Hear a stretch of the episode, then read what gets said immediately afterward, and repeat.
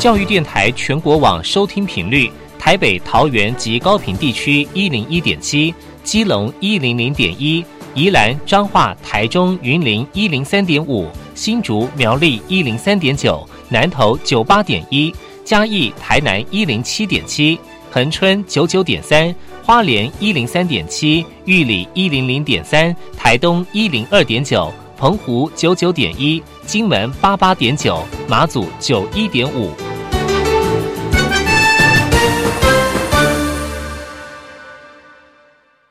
接下来请听乐活 ing。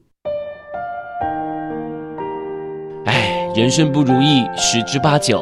哦哦，但是过得开不开心可以自己决定。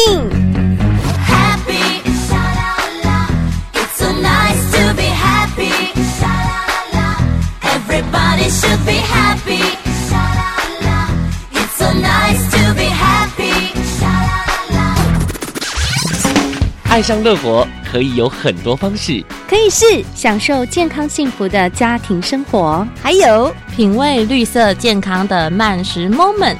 不管是哪一种，就让我们一起乐活 ing，享受生命中的每一刻。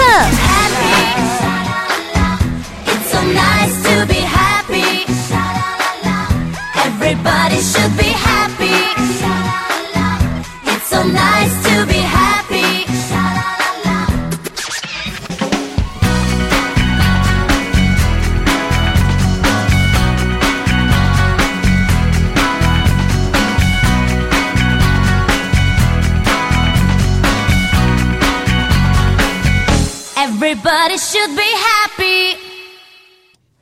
Hello，各位亲爱的听众朋友们，早安！欢迎来到每个礼拜一到礼拜四早上十点零五分到十一点的乐活 ING 节目，我是主持人云婷。今天呢，要进行一个特别的时事无国界单元。为什么呢？因为今天想要跟大家聊一聊这个，嗯、自从我们某一位首长有了这个病，这个。嗯，传说中有这个病症之后呢，呃，这个病症就变得好像很红，然后呢，在教育界也慢慢越来越多人提到这个亚斯伯格症跟过动症，或者是我们所谓的 ADHD 注意力不集中症等等，有很多这个小朋友们比较呃常被提到的一些病症，但是呢，有很多人会把过动症跟亚斯伯格症混在一起谈。但其实这两种好像是呃完全不一样的这个病症，所以呢，今天我们就是特别邀请到我们长期在合作的好伙伴福乐奇心理智商所的所长张雅成张所长呢，就要来跟我们聊聊这两个病症。但是我们等一下才会请张所长出场。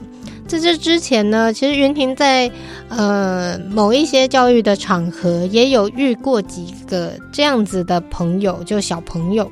那他们真的，呃，必须要说啊，就是如果身为一个老师的角色，在班上有这样子的小朋友，常常会觉得很困扰，因为不管是雅斯伯格症的小朋友，或者是呃过动症的小朋友，他们都比较难。嗯，在这个班级上面跟大家好好的团体合作，那也比较难去遵守我们班级上面的规矩。那所以在呃班级经营上面就会给老师带来很大的困扰。那可能在教养上面也会对家长呃造成一些这个烦恼啊。但是呢，呃，我曾经问过一个小朋友，我问他说：“你为什么就是不能够好好的做好？”他说：“我不知道为什么，但是我就是不能。”因为他就是很想要起来动，他就是一定想要这样子跑来跑去，他一定呃控制不了自己的手跟脚，他就想要全班乱窜。但是我必须要说，因因为我们可能班上就是有二十几个到三十个小朋友，你不可能容许一个小朋友就在班级上面乱窜，所以在控制班级秩序这件事情上面来说，就会变成是一个很大的挑战。但我觉得，嗯，可能就是因为不了解他们，所以才不晓得要怎么样跟他们相处。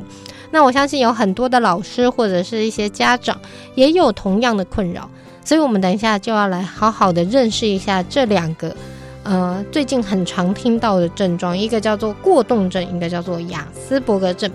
好，那我们在呃跟张所长好好的聊这两个症之前呢，还是先让大家听一首歌。今天帮大家挑的第一首歌呢，非常切合我们这一次的主题，就是蔡健雅的《过动儿》。希望今天讲完这一集节目之后，我们都可以对这两个病症有更多的了解。好，我们先休息一下，等一下再回来。有人问我，你究竟哪里好？怎么我学爱情不要面包？若吃不饱，哪里与你恋爱逛街还聊天聊通宵？都不明了，爱情有更多的热量可燃烧。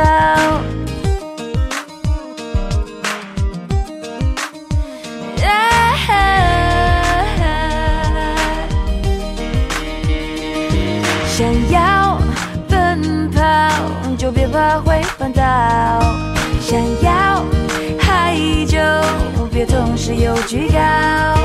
每过一秒，越来越多音乐萦绕我，越来越热闹，我停不了，好像有谁在心里逗我发笑。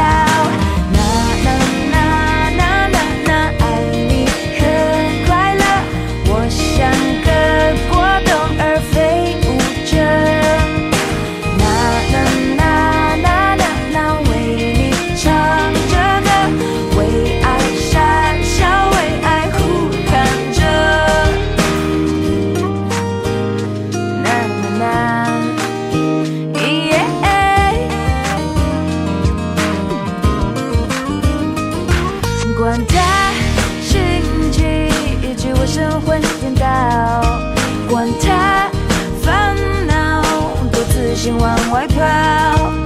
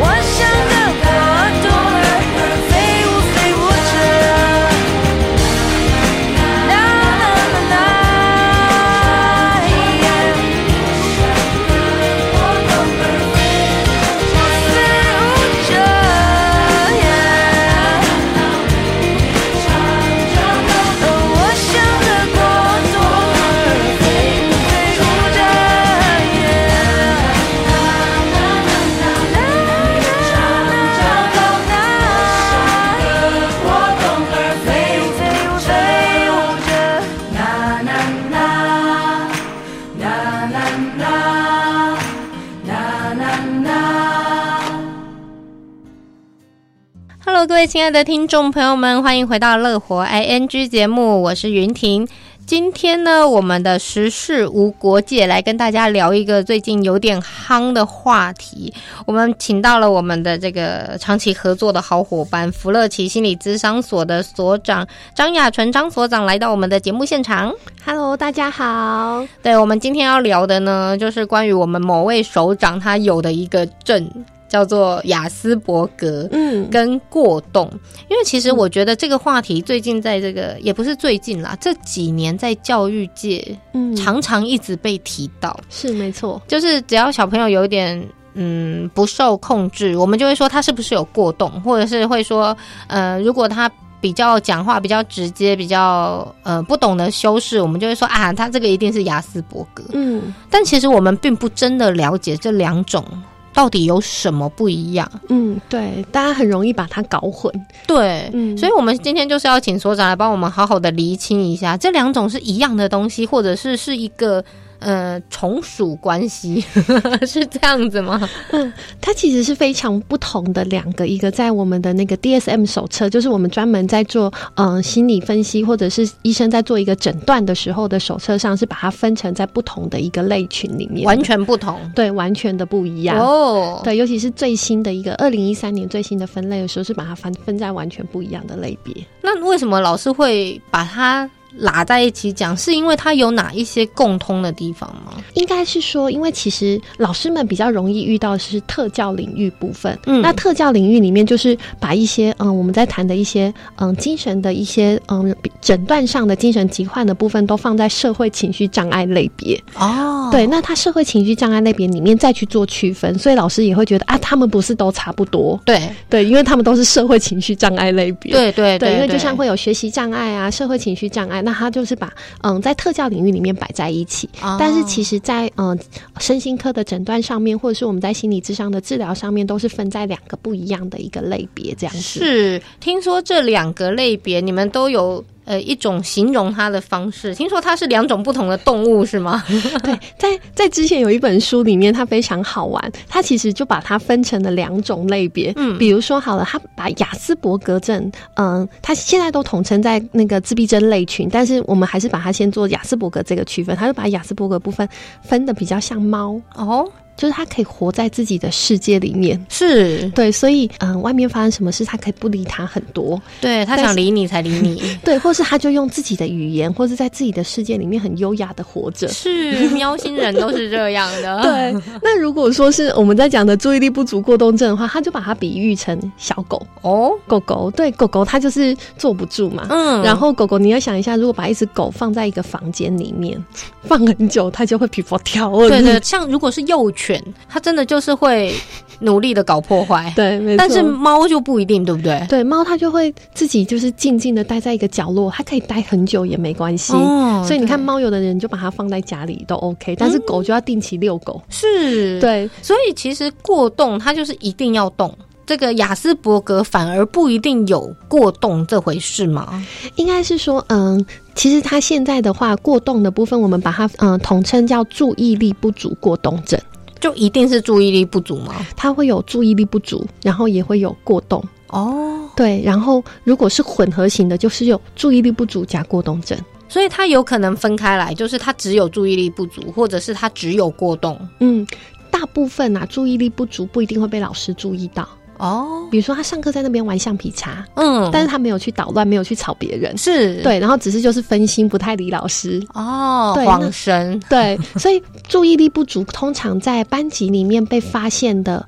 嗯，没有那么高，嗯，对，或者是其实我们每个人都有轻微的注意力不足，所以通常啊，注意力不足不一定会被发现，但是他的过动冲动比较多的时候，比如说他在教室里坐不住，就一定要去打别人呐、啊，嗯，或者是玩人家的东西啊，或者是去逗弄别人，因为他比较外显，对，所以他可能就在教室里晃，然后老师就会说，哦，哦，这个就是坐不住了，对。对，那这一种 H 比较多，我们在讲的冲动。过动比较高的时候，其实就比较容易被嗯老师发现，然后就会建议家长说：“哎，这个孩子有这样的状况，是不是可以带去给医生做一个诊断？”这样子哦。对。那如果是雅斯伯格呢？雅斯伯格容易被发现吗？他会有哪一些这个行为或者是症状？嗯，好。那雅斯伯格其实现在我们都把它放在自闭症类群里面。嗯，对。那自闭症类群现在有两个诊断的指标，一个就是在讲的是他的社会技巧的缺陷。嗯，对，社会技巧就是他，比如说跟人的互动没有那么多，哦、或者是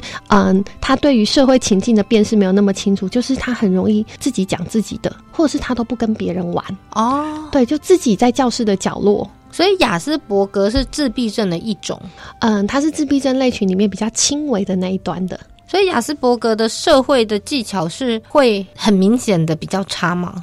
啊、嗯，蛮明显的。比如说，好，他不会看人脸色。嗯，老师已经火了，老师已经很生气的在那里骂全班了。他可能还会举手说：“老师，现在吃饭了吗？”或是老师，我可以去上厕所吗？对，他就不会去看到老师已经生气了，老师已经那个情境跟那个情绪已经很高昂了。嗯，对，然后他还是活在自己的世界里面，在想着我要去上厕所哦，是我要吃饭。嗯，对，那这样子的部分，它其实就是一个社交情绪上面的一个困难。那除了这个之外呢，他还会有另外一种是什么？还有另外一个就是他会有比较固着的行为或固着的兴趣。嗯，对，也就是说他可能会重复性的做某一些事情。所以，嗯，就像主持人刚刚有跟我讨论到，有的人就会很聪明，对，或是某一个专长特别厉害，对。对，或是我之前就有遇过个案，他可以背出两三百种恐龙，哇，他可以把。任何一个世纪的恐龙，然后不同的外表啊、特征啊、名称都讲得很清楚。他可以讲得很清楚，但他没办法跟别人讨论恐龙，他就会一直讲他的恐龙。对，他就会讲他自己的，对不对？对对。然后他就很固着在这件事情上面。嗯，对。那这种就是我们在谈的，在嗯自闭症类群里面，他就是有一些固着的一个兴趣或固着的行为这样子。是，所以其实过动症的小孩，他不会有固着这个状态吗？他就比较没有这个固着，他就是注意力不足或是过动冲动为主。他就只是想要一直动，但他不一定要一直动同一件事。对，他就会东碰一块西碰一块，而且他又注意力不足啊。他注意力不足就是这个东西也想摸，嗯、那个东西也想摸。哦，那他跟雅斯伯格就是一直做一件重复的事情，完全的不一样。是，对，一个是一直粘在同一件事情上，另外一个是完全没办法粘在同一件。事情对，他就会一直分心，然后一直想去做不一样的事件，这样子。像您现在遇到的个案，这些个案有变多吗？在最近，现在的部分的话，我们有发现那个比例有比较高一点点。但是比例比较高，是因为他们的个案数变多了，还是现在的家长比较懂得要求助了？哎，这个部分有很多老师也跟我提过，嗯、他们就会说：“哎，老师，那现在会不会是我们大家都有这样的概念，所以都会叫家长要去做诊断？”对啊，对啊，说不定是以前一直都有，只是那个时候的家长觉得啊，这也不啥，就是好动，对，嘴被叼而已，没关系。对对，对，但是我们这几年有发现这样的比例比较高了一点点。嗯，那其实我之前也有跟一些教授啊，或者是一些老师在讨论的时候，医生在讨论的时候，有的老师有提到，嗯，在国外有一个学派认为说，有可能是现在嗯，手机的频率或平板的使用频率比较高，嗯，所以孩子都习惯这种高刺激、高反应。因为你看那个每个游戏呀，颜色都很亮，对，然后声光效果都超好，对，然后又得分很快。哦，对，就是你一压他一下，你就得一分，然后或者是呃，你跳一下，然后你就像那个玛丽兄弟一样，一直得分，一直得分，然后他就会一直动，一直动，一直动。但是如果反观他回到教室情境里面，他就要乖乖坐着，他就觉得无聊了。对，那他就会开始想要这种高刺激、高反应的东西。但是同样都是在同一个教室里面，都是乖乖坐着，嗯，但是就是有一些小孩就是可以，有一些小孩就是。没有办法的。嗯，那如果说我们把这个手机的东西真的全部都抽掉，它就会好了吗？嗯，应该是说，其实家长如果在家庭的情境里面减少这样子的使用的时候，孩子他的刺激阈值就不会这么高。哦，对，那他其实他就可以透过不一样的一个活动去做转换。嗯，对，所以其实嗯，现在有一些研究上面也也是在思考，就像我刚刚提到的，是不是这这种高声光刺激的东西太多了？嗯嗯，但是如果家长能够让孩子有不一样的一个兴趣啊，或是不一样的活动的时候，他相对的孩子在这个刺激上面的东西就会减缓。是对，那也许他在教室的情境里面，这是一个环境，我们去提到的因素，他也许就会用会不一样。哎，那这样子的话，我们在家里观察自己的小朋友啊，嗯嗯，嗯，我们要怎么样来看他说，哎，到底出现什么样子的状态，我们需要带他去做检测呢？他这样子到底是诶，是正常的好动，还是是已经太超过的过动？嗯，好啊，因为其实说真的，我们现在的家长大部分都带小孩都带一两个，对，那个比较值有限。对，所以而且家长就会说他在家里都好好的啊，怎么可能到学校就会有问题？嗯嗯，对。但是因为老师在学校，我常常都会讲，其实嗯，我们在师资培育的过程里面，老师看的是一个班上的平均值。对对，所以其实老师如果真的有去反映说，哎。孩子的这个行为需要比较注意，或者是需要去给医生做一个诊断的时候，其实我都会比较建议家长可以听听老师这部分的建议。但是我们有办法在他入学以前就自己发现他，哎，好像比较这个异于常人嘛？嗯，有的家长是可以看得出来的。对，我们要怎么看？比如说，好了，像有的小朋友，我们讲那个嗯自闭症类群，好了，你带他去公园，他就不跟别人玩。哦，对，或者是他不知道怎么跟别人玩，他就都一个人缩在那里的时候，那时候可能就要比较留意。是，对，那这个部分我还是一样建议可以跟老师做讨论。哎，他在班上有没有类似的状况？嗯哼哼。对，那如果他在班上也有类似的状况，代表他是跨情境的。哦，对，重重点是我们要就是不管是哪一个情境都这样，嗯、叫做跨情境。对，那在很多的情境都有类似的状态的时候，我们就会去想，哎，它是不是一个特质性的东西，或者是它可能就是会比较偏这样子的一个诊断标准。哦，就是不是说突发的一个状况，比如说哦，他突然到一个陌生的环境，当然人会。当下缩起来，那就是一个正常值里面的。嗯嗯嗯嗯。但如果说他到每一个明明应该要很熟悉的状况，他还是这样，对，我们就要注意。对，这时候家长就比较需要留意，或是跟老师做讨论这样子。嗯嗯。那如果说是过动的部分呢？我们要怎么样去评断他到底？有没有太过动？因为其实其实我们遇到很多的家长都会提说，在家里都看不出来。其实我们在家里，因为规矩是比较松散的。因为在班上的规矩就是，哎，我叫你现在做什么，你就是要做什么。嗯，嗯，但其实，在家里没有这么严格的时间表或一定要马上做的事情。嗯嗯嗯嗯嗯。对，所以我们比较看不出来。对，因为其实家长大部分都不一定能够去觉察到孩子这么明显的状况。嗯，对，所以其实有一些，如果说真的我们在看一些过动的部分，大概都比较多，会有可能是那个规则的挑战。哦，对，因为其实对于过动的孩子来说啊，他的那个。对于规则的这一部分，他会一直去踩老师的界限，是对，或是老师说要乖乖坐好，他就坐不住。哦，这种就是踩界限的部分。那可能在家里，爸爸妈妈在跟他沟通说：“哎，这个时间我们就要做什么事情了。”但是他还是没有办法去控制他自己。嗯，对，那他就会一直失控的状态很多。嗯，那这种失控的状态比较多的时候，他可能就会跨情境到班上里面，也会有类似的部分。所以那种叫不动的现象，就有可能就是也是过动的一个表征。叫不。动就是比如说，嗯，已经跟他说，哎、我们现在要去睡觉喽，赶快收玩具哦，要去睡觉了，赶快收玩具。然后讲了半天，他就是不理你，继续玩他自己的。这个还好，但是比较容易是妈妈跟他说，再五分钟，我们就要说再十分钟，好，再三分钟。妈妈，再给我三分钟，我就收了。嗯、然后三分钟到，你叫他说再给我两分钟，两分钟到就说那再给我五分钟，他就会一直去踩那个线，一直要增加，一直要增加。小孩不是都这样吗？对，但是他如果说你在跟他讨论这个的时候，你跟他说不行，我们真的要收，他的情绪就会爆炸。哦，对，或者是他就用了更多情绪很高涨的方式的时候，他很可能在班级里面，老师就会特别留意这样的状况。是对，因为孩子其实如果在班上可以遵守老师的规范，那其实就是在一个界限内的状态。我相信现在有很多家长现在都拿着那个表，有没有自己在勾说？糟糕，就是这样。对，但但大家也不要太担心了。我们还有呃，等一下我们会再请所长来告诉我们说，如果我们家里真的有这样子的小朋友，我们到底要怎么样来？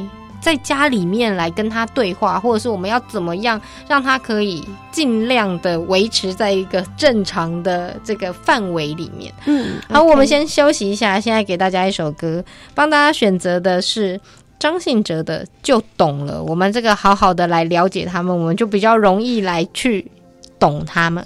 好，我们先休息一下，等一下再回来。谁都在忽略答案。谁都被寂寞传染，定义爱情有点难，不愿再追求才孤单，在路口该暂停转弯，选择以后总遗憾，解读梦想常失去判断，悲伤久了就乐观。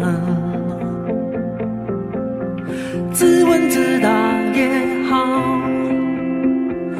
半途而废也许更好。谁在摸索途中不曾跌倒？这是火，人群的热情骚动；这是风，城市的温柔吹送。有时候，当束缚变成自由，就懂了感情什么。这是梦，找到个方向奔走。这是痛，人间的茫然挥霍，然后我就懂了，就懂了，生命是什么。我希望在学期间能够领学杂费的补助、生活奖学金、实习津贴，毕业后能够有正式的工作。参加五专展示计划就能让你如愿哦！好棒哦！透过五专展翅，减轻学生就学负担，企业与学校培养产业需求人才。教育部邀请企业参与，共创学生、学校及产业三赢局面。以上广告是由教育部提供。那个小美整天打混摸鱼，你看她又在下载盗版影片和音乐，还到处转贴图文呢。别气，像那样未经授权就随意下载、分享别人的影音及图文档案，会侵犯到著作权哦。这么严重啊？嗯，那快去提醒她，触法行为不能做，一定要尊重智慧财产权。智慧局提醒您，禁止网络非法下载影音、图文及照片等著作，以免触法。以上广告由经济部智慧财产局提供。哦，最近很不顺，家里蚊子又多啊，今天又觉得头痛发烧，该给师傅看看了啦。是不是还有后眼窝痛、肌肉关节痛？出疹。哎，啊，你怎么知道？你也是哦。哎呀，这是登革热症状，家里积水要常倒，否则容易长病媒蚊，引发登革热。啊，这么严重哦。对呀，赶快去看医生啦，有问题就打一九二二防疫专线。以上广告由卫生福利部疾病管制署提供。我的乐活秘诀是每天看星星。我的乐活秘诀是自由自在做自己最快乐。我的乐活秘诀是每一天都尽心尽性当一条钓鱼线，串起每一颗珍珠。你的乐活秘诀是什么呢？每个星期一到星期四早上十点零五分到十一点，云婷主持的乐活 ING 节目，陪你一起找到属于你的乐活进行式。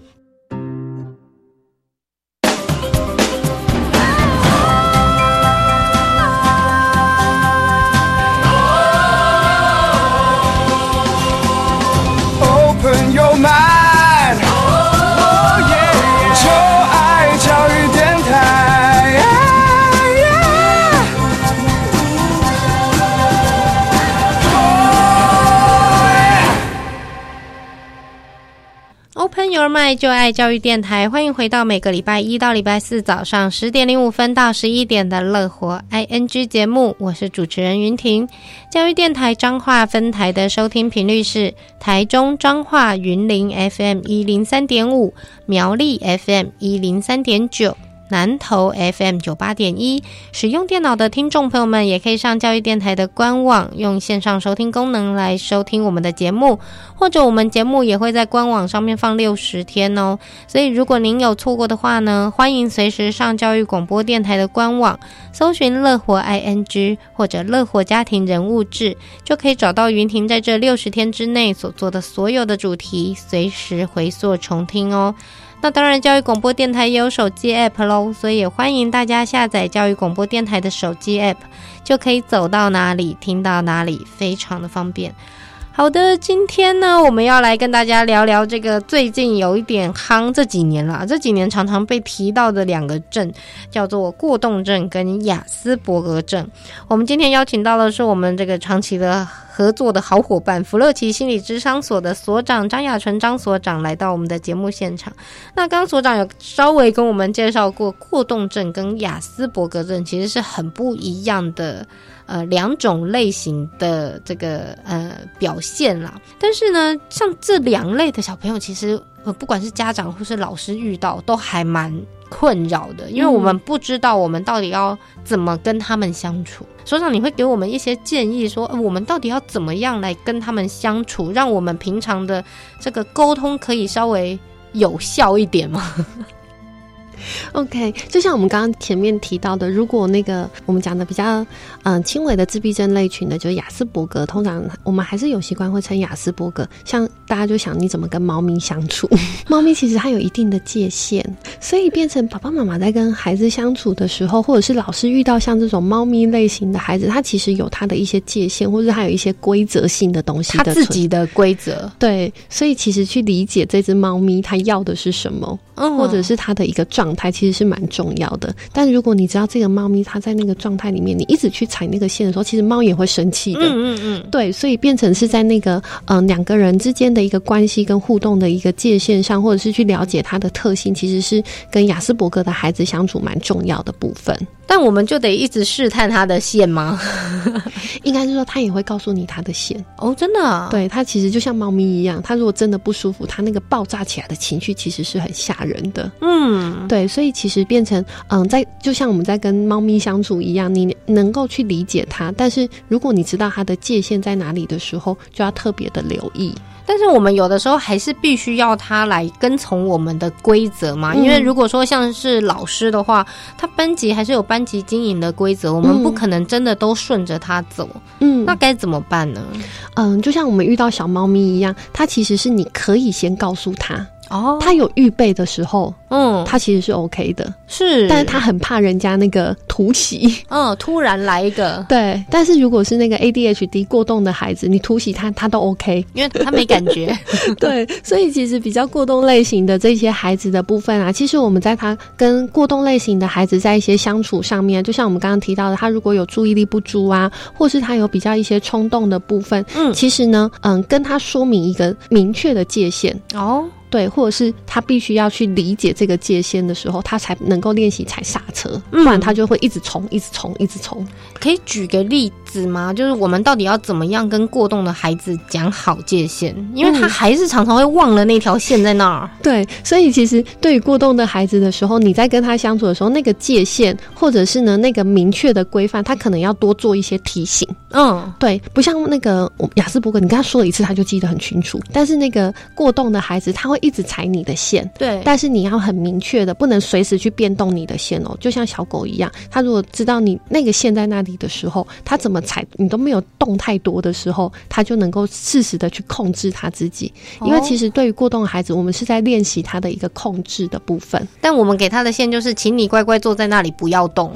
会不会太过分？有一点点。所以其实就像我刚刚讲的，你要他乖乖坐在那里不动，但是你一定要有先遛狗的动作，让他还是有一些可以发泄他的一个状态，或者是他还是可以有他在动的部分。嗯。所以之前我去一个学校演讲，就是说他们之前开了一个个案研讨会，说过动的孩子就是要让他定期运动。是。然后他们就说让他每天跑操场。哦。对。我说嗯，跑操场不错。那老师就说，可是每天跑课程会耽误。对啊。对。然后又要全班跟他跑，我就跟老师做一个讨论，说那可不可以让他。下课的时候，楼上楼下跑，甚至于你给他一个小任务。嗯，那当他下课的时候，楼上楼下跑，再完成一些任务的时候，他再回到教室里面，他就可以比较稳定了。哦，是这样子。对，他其实是需要有一个嗯，去让他有一些情绪的一个调试，或者是情绪可以释放出来的一个空间，让他的那个我们讲的比较冲动的部分是可以去做一些转移的。对，所以我们可以让他，比如说哦，你现在开始就是每天上课在教室跑三圈，它是一个让他的一个过动的那个阈值去做减缓的部分。嗯，对。但是其实还是每个人都有特殊的一些个别状况跟差异性这样子。是，对。但我想问一下说，说如果说是。过动或者是雅斯伯格，他们去寻求心理咨商是会有帮助的吗？嗯，他是有帮助的。对，因为其实我们咨商所这边也来了一些过动的孩子，或者是雅斯伯格的孩子。嗯，对，那其实嗯，在咨商的历程里面的话，其实我们会协助这个孩子去做一个情绪的认识，然后甚至于比如说嗯，如果像我们刚刚前面提到雅斯伯格的孩子好了，雅斯伯格的孩子其实他就有一些社交上面的一些困难，比较担心的是后面引发他。其他比如说像焦虑的部分等等的，所以其实，在智商的情境里面是可以协助孩子去做这些情绪的认识、情绪的处理。然后，如果可以的话，其实我们还是都会再加入一些团体治疗的课程等等。所以，即使是雅斯伯格的孩子，他都在自己的世界里面，他还是会感到焦虑。嗯，他是会的。比如说，我之前有一个个案，他其实他就是在自己的世界里面，或者是他在跟人的互动上面，他有一些人际辨识上面的困难。比如说，对于别人的情绪的觉察没有那么快，嗯，或是别人来欺负他的时候，他可能会选择就不理他，对，等等的方式，因为他不知道怎么反应。对，可是到后来就会变成班上如果来了五六个或集体的去欺负他的时候，嗯，其实这个孩子他就会非常的受伤。哇。对，所以我之前有一个个案，他其实到后来，他其实就我们讲的一般一般在谈的拔毛症。哦，对，他可能就把他的头发是。把他的睫毛，嗯，对，然后把眉毛，哇，对，那其实就是因为他的焦虑的状况是非常高的，是。对，所以你看他从人际上面的问题延伸到他其实有很高的焦虑的部分，嗯，对，所以他这种问题他是会持续的在累积下去，所以这个问题如果不处理它，他就会延伸到其他的情绪问题，嗯，对，所以他后来其实他的一个像我们刚刚谈的焦虑，它就是一个情绪的状态。那其实当他这个部分焦虑非常高的时候，他其实就不想上学了。但是如果是心理智商，要怎么帮助他呢？嗯，所以其实这个孩子他那时候进到我们智商的历程里面的时候，其实我们就有先让他去做他的情绪比较压抑的这个部分的处理。嗯，比如说他，嗯、呃，我们大部分都是采用游戏治疗的方式，所以这个孩子他到游戏治疗的情境里面，他可能就会去摆出了好几个动物，都是他非常不喜欢的动物哦。对，然后去打这些动物，是对，或是把他们赶走。嗯哼，对，那其实就是他在班上里面很受伤的一块。那他就会去把他这些很不舒服的情绪，在游戏室的情境里面或游戏之中去表现出来。是对。那当他慢慢的去表现这些情绪的时候，他尤其是在智商室的情境里面，我们是容许他在安全的范围里面去发泄他自己的这些不舒服的感觉。对，所以孩子就会慢慢的知道他这些情绪是可以去表达出来的。哦，他就慢慢的比较放松，所以他也可以大吼大叫，他是可以的。对，只要不伤害到别人的状态，嗯，或不伤害到自己的状态里面，他是可以很自在的去表现他的情绪。是对，所以我我那个个案，他其实把我们那个游游戏室里面的那些恐龙啊都打烂了。对，就是他会用锤子锤他，或者把他打来打去的。嗯，对，那因为他就是曾经经历了这些很不舒服的情绪。可是如果说，嗯，我们在家里面呐、啊，爸爸妈妈或是老师都会跟他说，你不要生气，哦，你不可以生气，是对，或是你不要理他就好了。可是孩子怎么可能不理他？因为他就是很不舒服。当他这些不舒服没有办法表达出来的时候，他就只能转过来去把自己的头发，那就是他的焦虑，不知道怎么去处理。是对，所以但他这样拔不会痛吗？他已经到后来是无意识的，就是无意识中的就这样子拔拔拔。对，他就是可能在发呆的时候，他就开始拔他的头发了。你问他会不会痛，他完全不知道他在做这件事情，或是你就有的宝宝马上就不自觉发现，哎、欸，他的孩子怎么秃了一一片头发？对对，就有类似这样子的状态。那个个案大概多大？嗯，他大概三四年级，所以三四年级就有可能为了自己的人际关系而感到焦虑了。嗯。对，因为其实孩子他在三四年级的部分，尤其是到高年级，他会慢慢的转向同才的互动。嗯，对，所以其实如果是这种同学之间的一个欺负或是霸凌的状态多的时候，其实他是真的非常非常的不舒服。因为雅斯伯格他还是算比较内往内的那一种感觉，嗯、所以他的压抑是会压抑下来的，他那些压力。嗯，但是呢，如果过动呢？过动他会有感觉吗？你说人际的部分，对啊，也是会啊。如果小朋友都不跟他玩，他就没有人陪他玩，他就会到处去戳别人玩。他去戳别人玩的时候，就可能会把人家弄到生气。嗯，弄到生气之后，老师就动没掉了。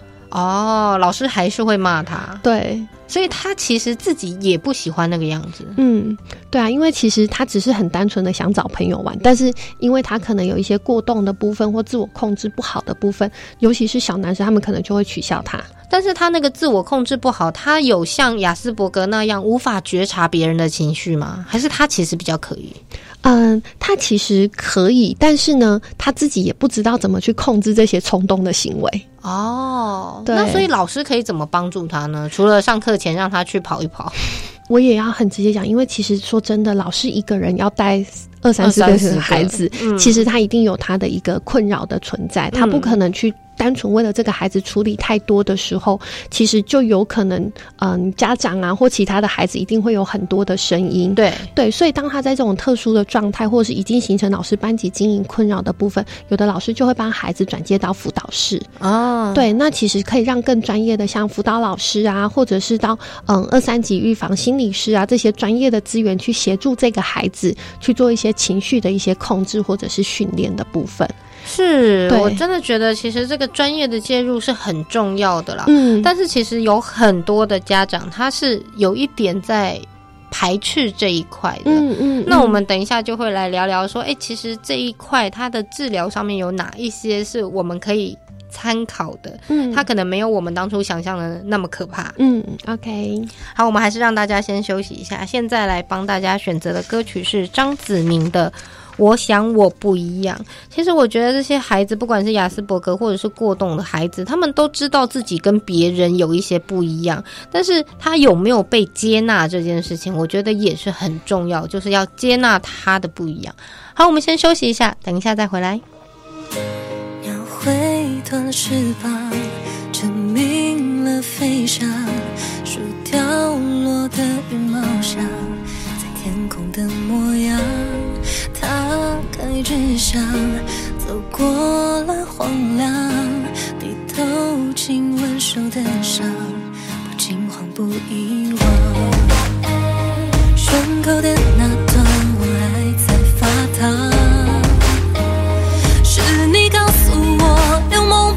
狂妄，带着彩虹的想象，像课堂敲打心的橱窗。经历过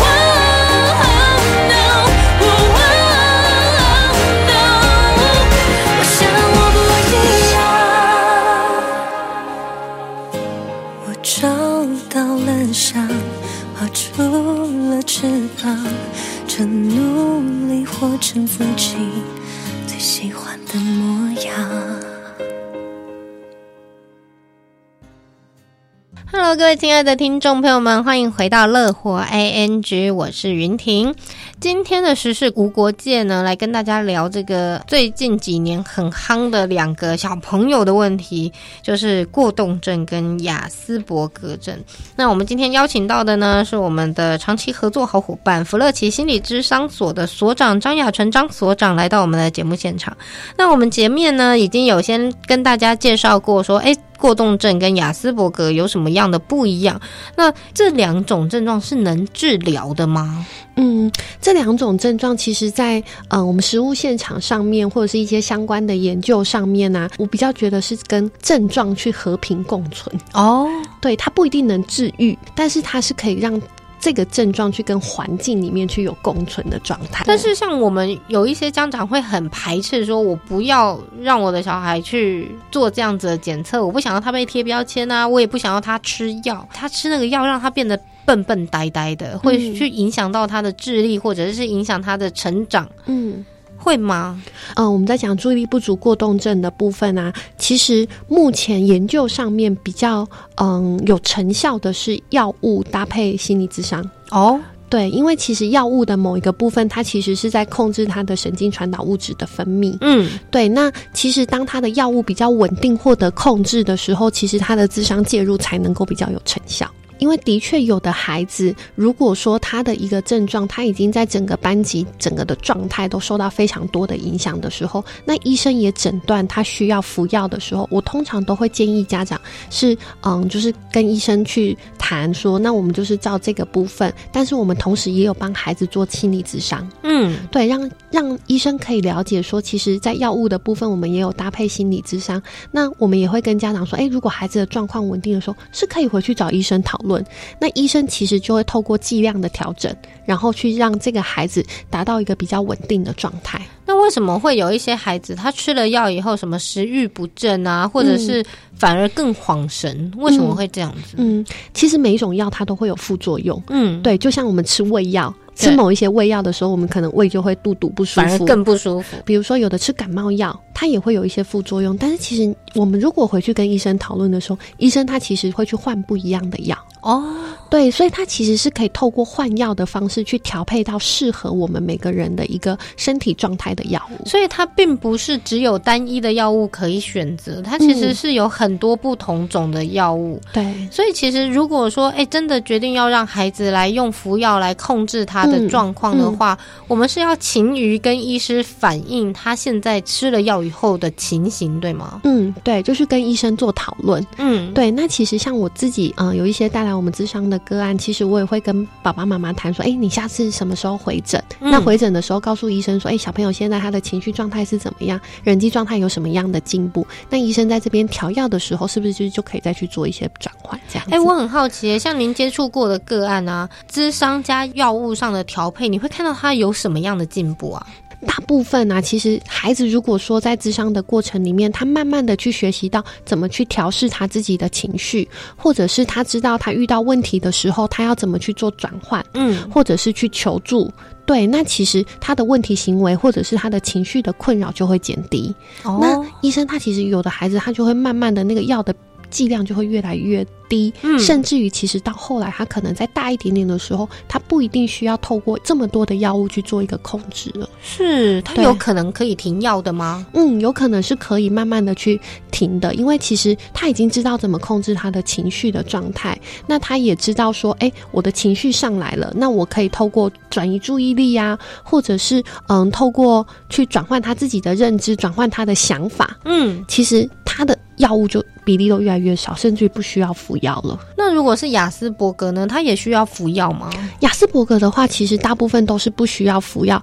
但是如果他因为他的这一些人际适应的困难或固着行为，而引发了其他的情绪问题，比如说他可能就很容易焦虑，那医生可能就会针对他的焦虑症状去提供药物。嗯，对。那这个药物的部分，就是在减缓他这个焦虑的情绪、焦虑的状态，去影响到他的生活态度。雅斯伯格也需要加上心理智商来协助吗？嗯，他是需要的，因为其实就像我们刚刚谈到的，因为雅斯雅斯伯格的孩子，他其实比较多是一些嗯人际啊、社交困难的部分。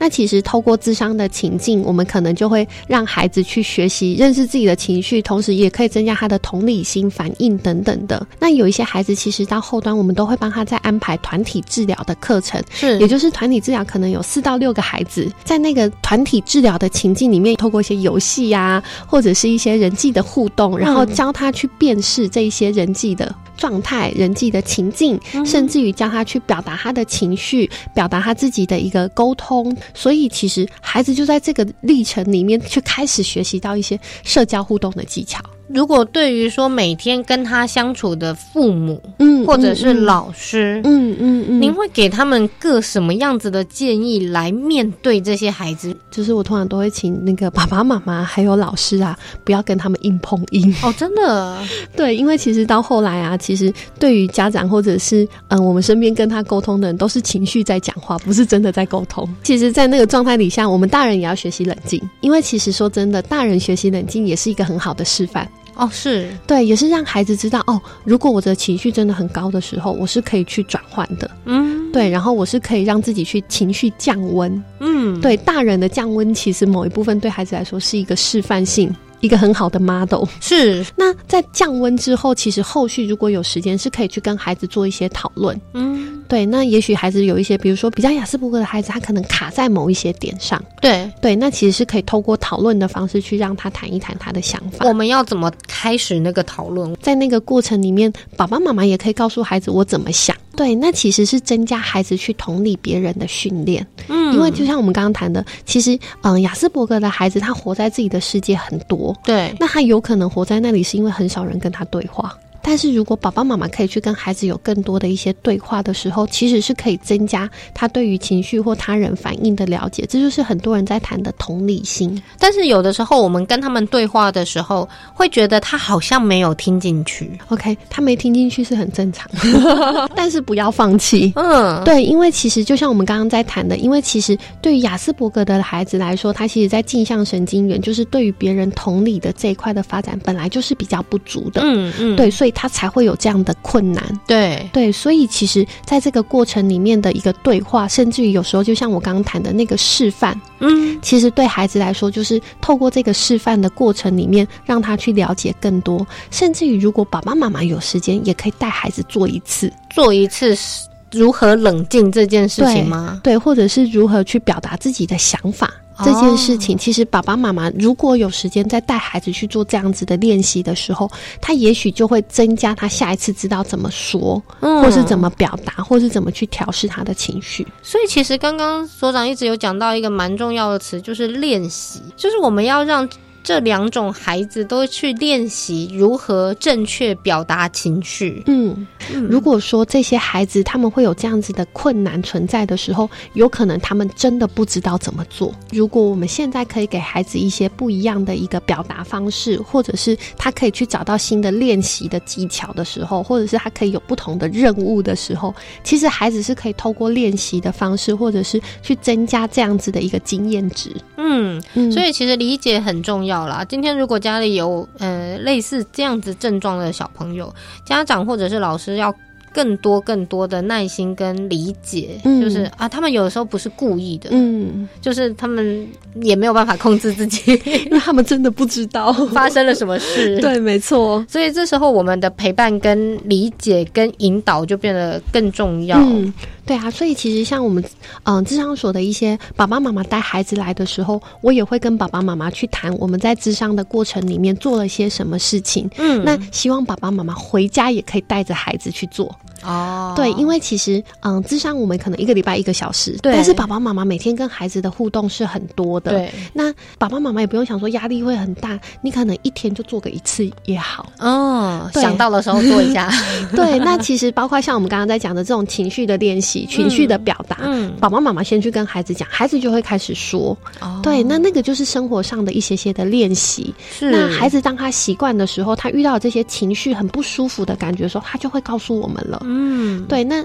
就是建立一个亲子之间更好的一个互动的方式。对，而且重点就是我们要相信他会越来越好啦。经过多次的练习，一定是他可以找到一个他自己适应这个社会的方式。嗯，没错。对，今天非常感谢所长来到我们的节目，跟我们介绍了这两个真的完全不一样，但我们常常搞混的 对 两个算是症状这样子。嗯，对，非常谢谢所长，谢谢，也谢谢听众朋友们的收听。最后一首歌帮大家安排的是 TFBOYS 唱的《不完美小孩》。我们不能要求小孩子完美，但是我们可以陪伴他，慢慢的找到这个跟世界相处的方式。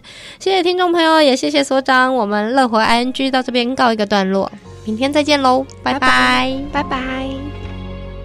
当我的笑灿烂像阳光，当我的梦做得够漂亮。